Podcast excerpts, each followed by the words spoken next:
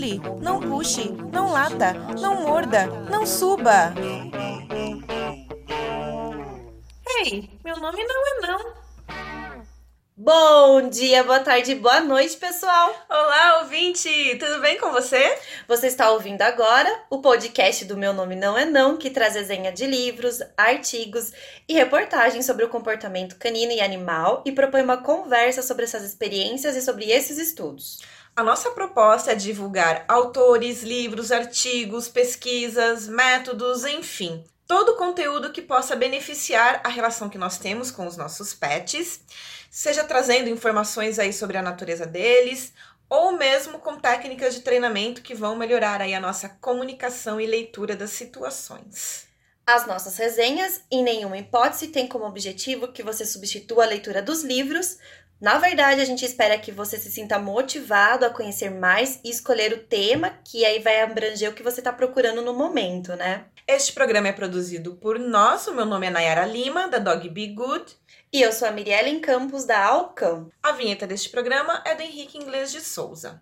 Nossos recados de sempre, então, né, Nayara, pra gente não esquecer uhum. de nada. Você que está ouvindo a gente pelo Spotify, Deezer ou iPodcasts, ou aí por esses montes de aplicativos que tem de streaming, clica no botãozinho de curtir para saber o que, que tá rolando nos no, novos episódios que estão saindo, uhum. o que, que tá rolando no nosso podcast, tá bom? Assim você segue a gente e recebe todas as notificações aí de acordo com o aplicativo que você usa, né? Inclusive a gente está agora no Google Podcast também, que é a segunda maior plataforma, né, de streaming para podcasts, o que é bem legal. Então, se você prefere usar o Google Podcast, vai lá nós estamos lá também. Nossa, é muito legal. É.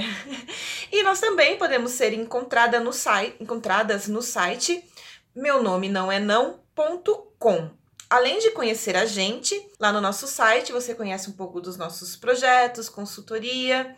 Você também pode copiar o link do feed dos nossos podcasts e usar aí no aplicativo que você mais gosta para escutar podcasts. É... Também dá para ouvir, fazer download dos nossos Isso. episódios, né? Ouvir offline e ouvir online também no site. É, no próprio site, isso mesmo.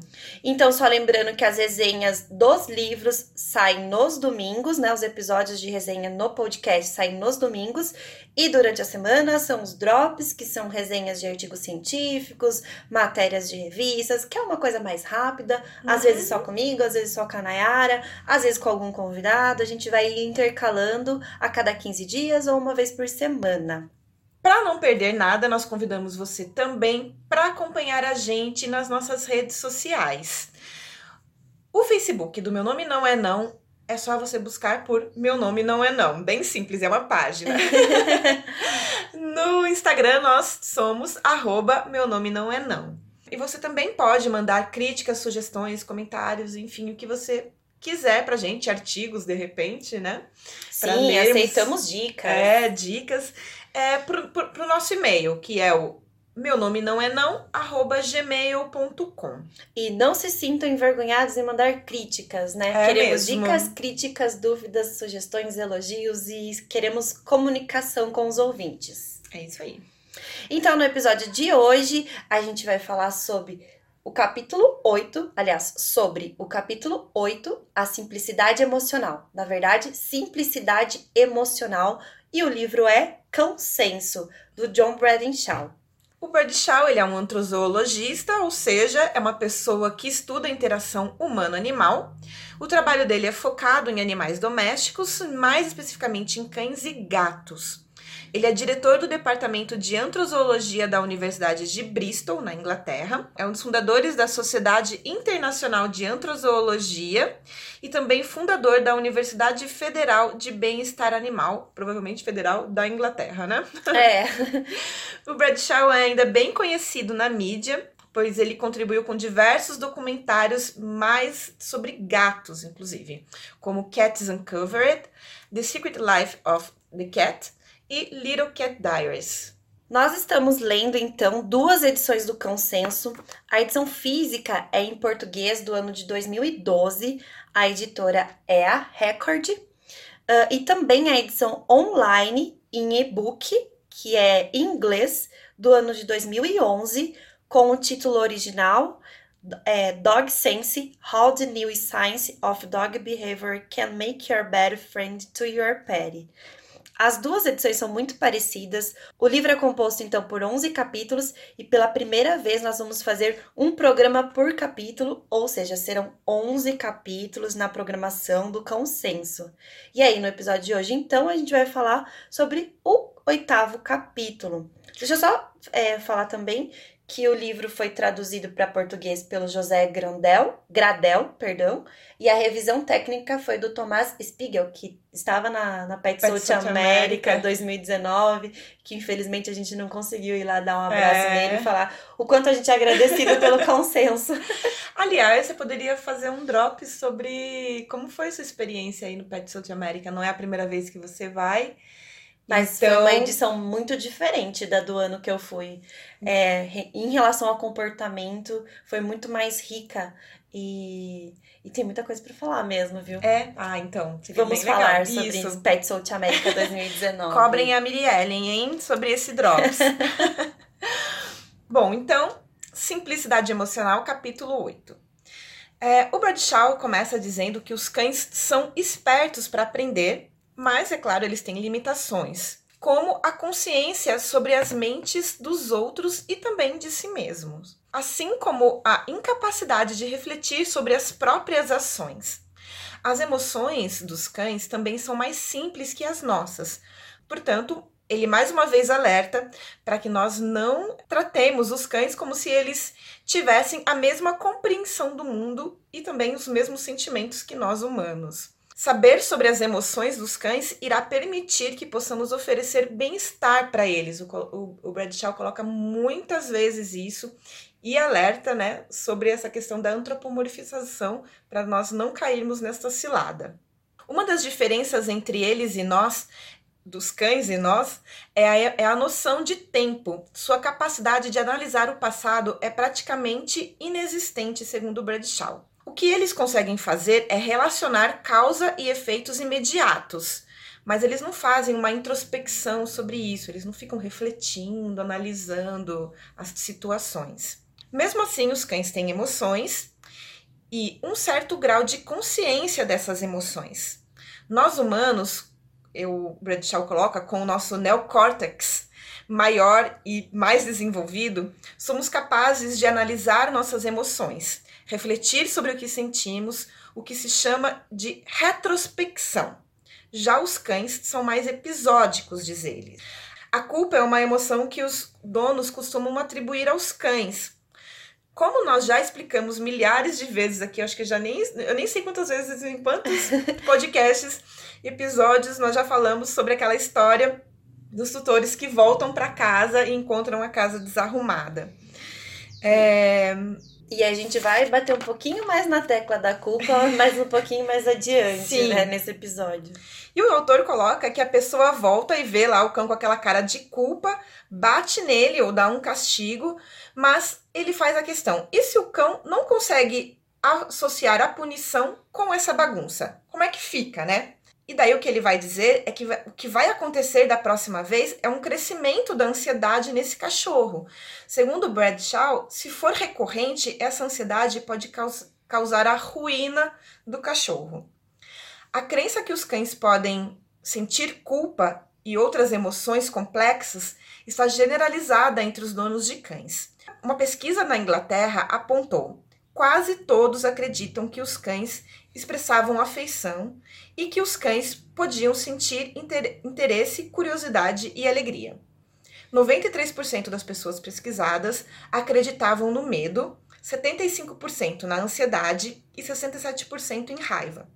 A única emoção que não acreditavam era o embaraço ou a vergonha, né? né? Aliás, não é à toa a gente ouvir, ouvir falar que esse cachorro é sem vergonha, é safado, né? É comum a gente ouvir isso, porque as pessoas, as pessoas mesmas já não acreditam que os cães sentam, é. sintam vergonha, né? Outra proporção alta dessa pesquisa foi em relação aos ciúmes, cerca de 80% e a culpa também 75%, que são duas emoções listadas por psicólogos como secundárias, ou seja, que exigem um certo grau de consciência de si e dos outros. Necessitam de uma teoria da mente.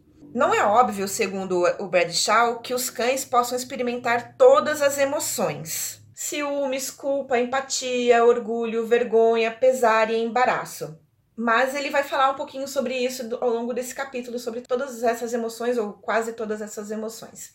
Começando então pelos ciúmes, ele explica que é um sentimento em que tememos perder a pessoa que amamos. No início pode ser um, pode, podemos sentir um medo ou uma raiva, mas depois a gente consegue fazer uma avaliação da ameaça ao nosso relacionamento. Isso é o ciúmes.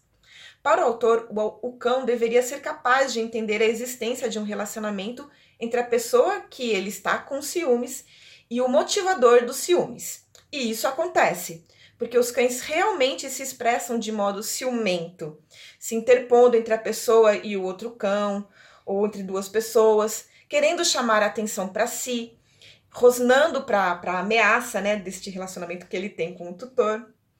Mas o autor destaca que não é um ciúmes como um ciúmes humano, que fica analisando as situações, né? Chega em casa e fica pensando, remoendo, né? remoendo aquela, aquela questão. E por isso mesmo, o ciúmes no cão nunca será de modo obsessivo, como acontece com humanos. Já para o sentimento de culpa, orgulho e vergonha, é necessário ter uma consciência de si mesmo. O neocórtex do cão, lugar da nossa consciência, é minúsculo. Mesmo assim, há relatos de estudos que destacam emoções como compaixão, gratidão, desapontamento entre os animais. E isso depende de uma reflexão sobre si mesmo. O assunto se torna ainda mais complexo quando lembramos que as emoções mais avançadas, como culpa e orgulho, não são ligadas a expressões faciais universais, como a alegria e tristeza, por exemplo. Isso eu estou falando principalmente em relação, é, comparando com os humanos e as emoções humanas, né?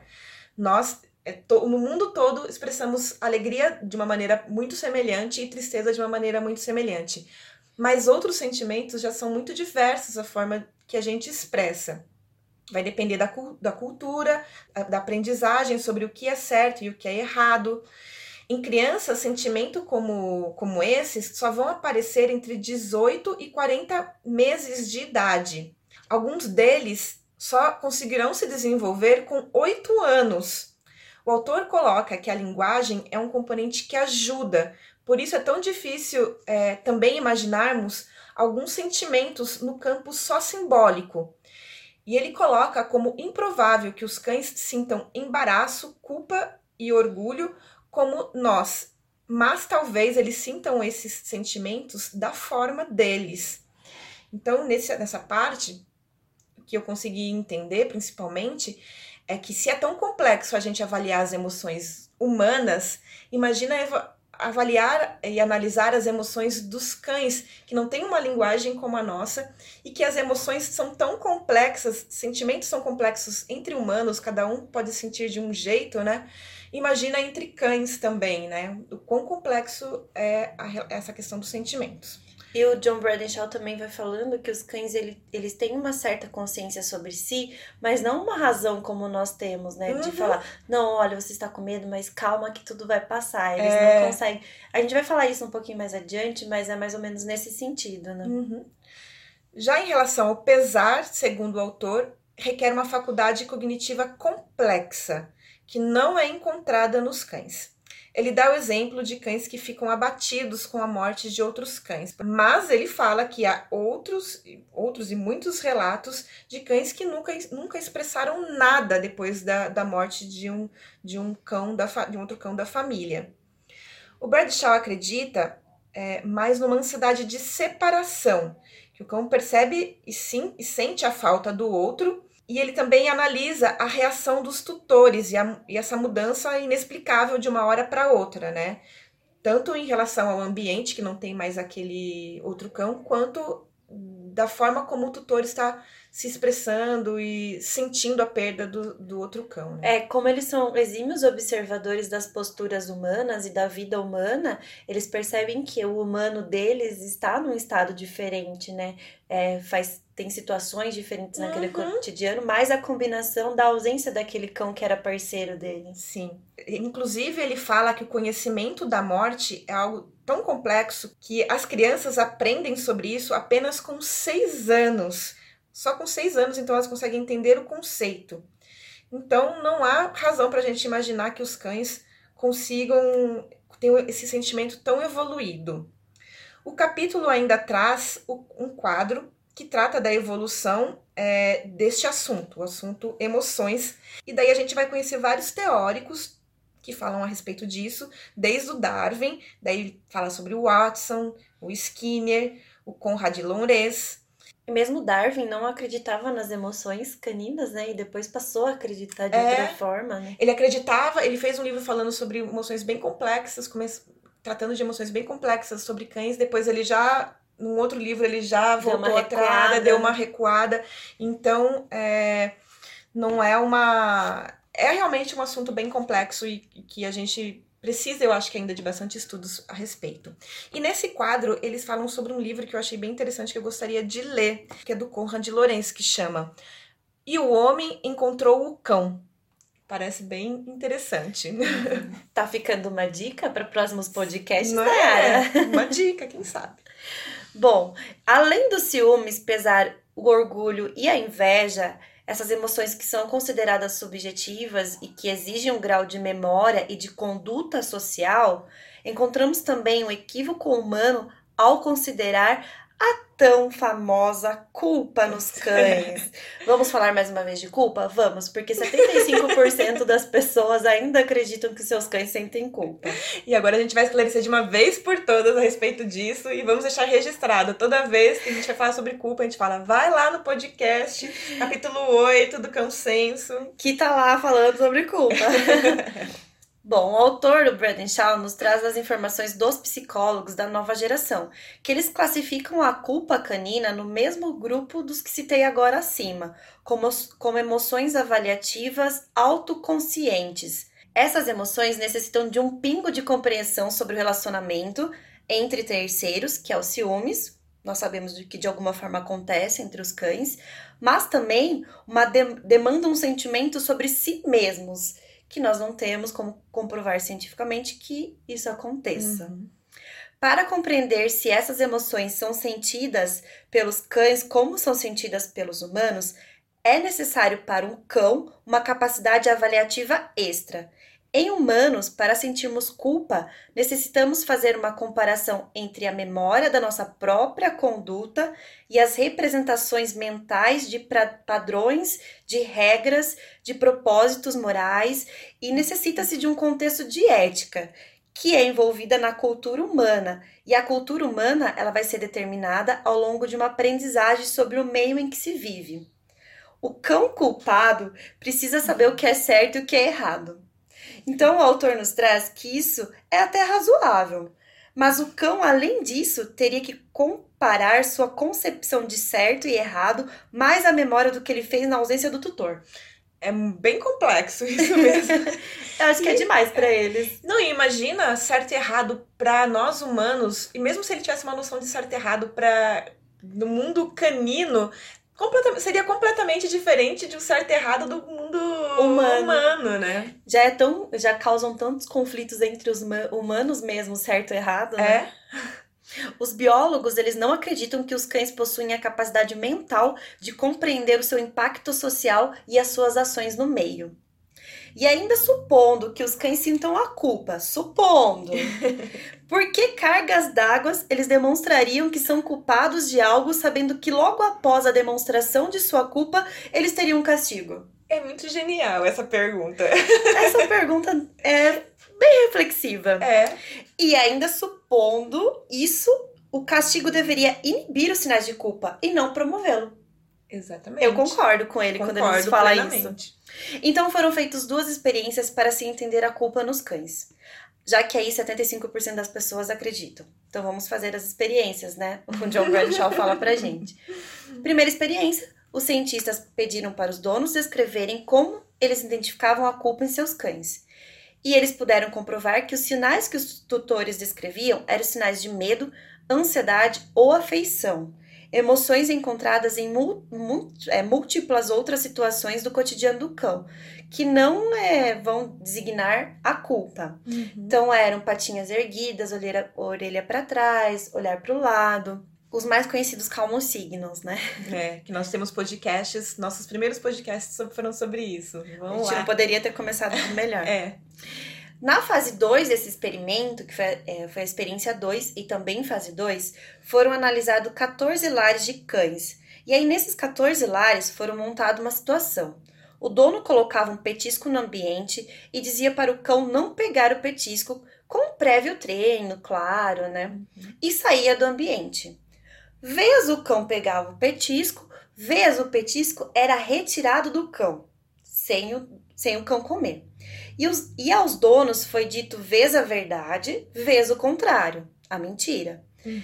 Em vez de os, é, in, então, vez os cães eram elogiados, mesmo tendo comido petisco. É, porque daí devo, o, o, o, experimentador, o pesquisador, ele dava o petisco pro cachorro e colocava um outro petisco na mesa pro, pra hora que o dono chegasse, achasse que o cachorro não pegou o petisco. Então eles eram enganados, os donos. Então, vez ele era punido, mesmo não tendo comido petiscos, vez eles eram. Ele era punido por ter comido, vez ele não era punido de nenhuma forma, vez ele era elogiado. E, e tinha res... comido. E tinha comido. e o resultado foi que a maneira como os cães se comportavam não dependia de estarem certos ou errados, e sim da postura como seu dono tratou quando retornou ao recinto.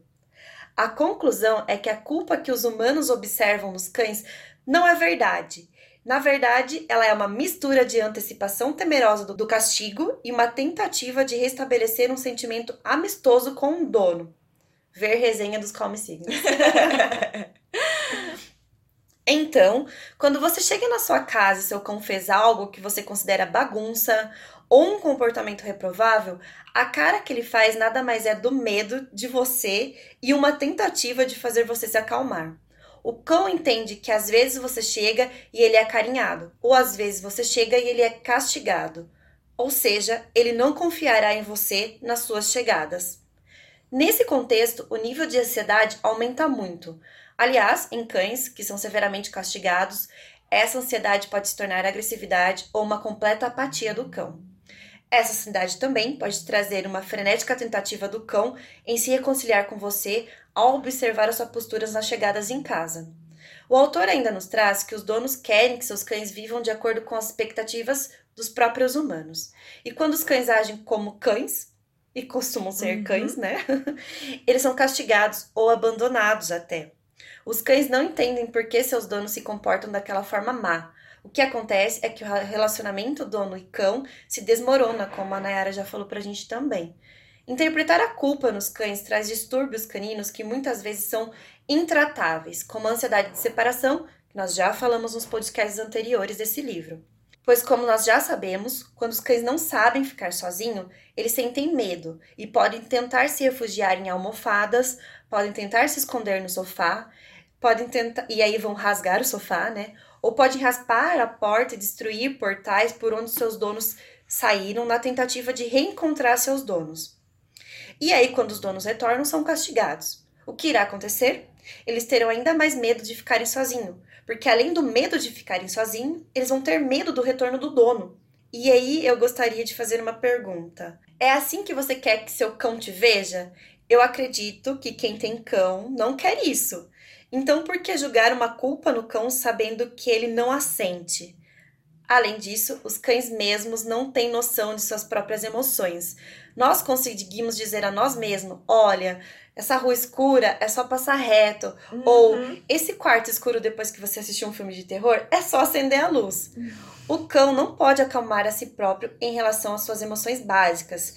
Seus instintos só mostram que ele tem que sentir em determinado momento, em determinada situação, e eles sim, e eles sentem, né? uhum. né?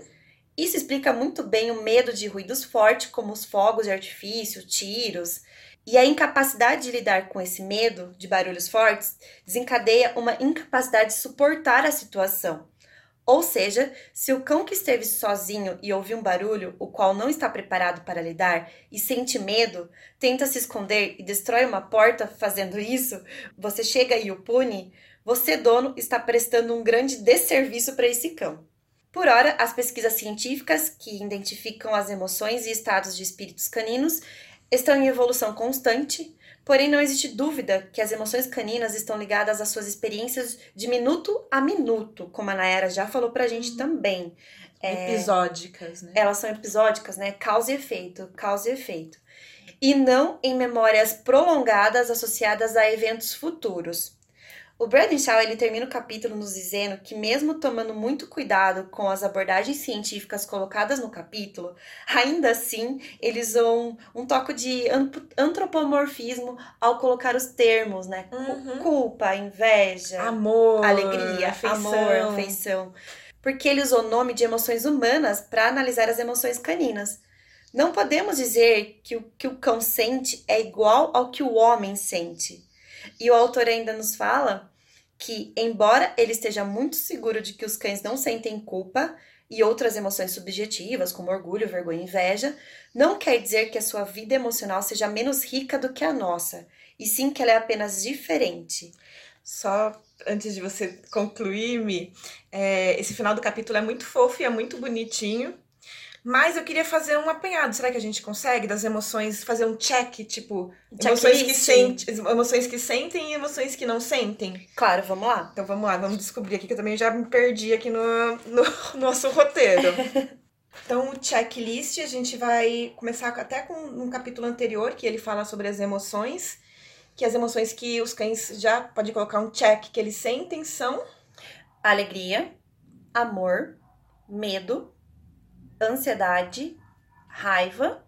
Daí nós vimos neste capítulo que também, aliás, no capítulo anterior também sobre desejo sexual, né, que pode também ser considerada aí uma, uma força aí emotiva. E nesse capítulo a gente viu ciúmes, sim, pode dar um check no ciúmes. Sim.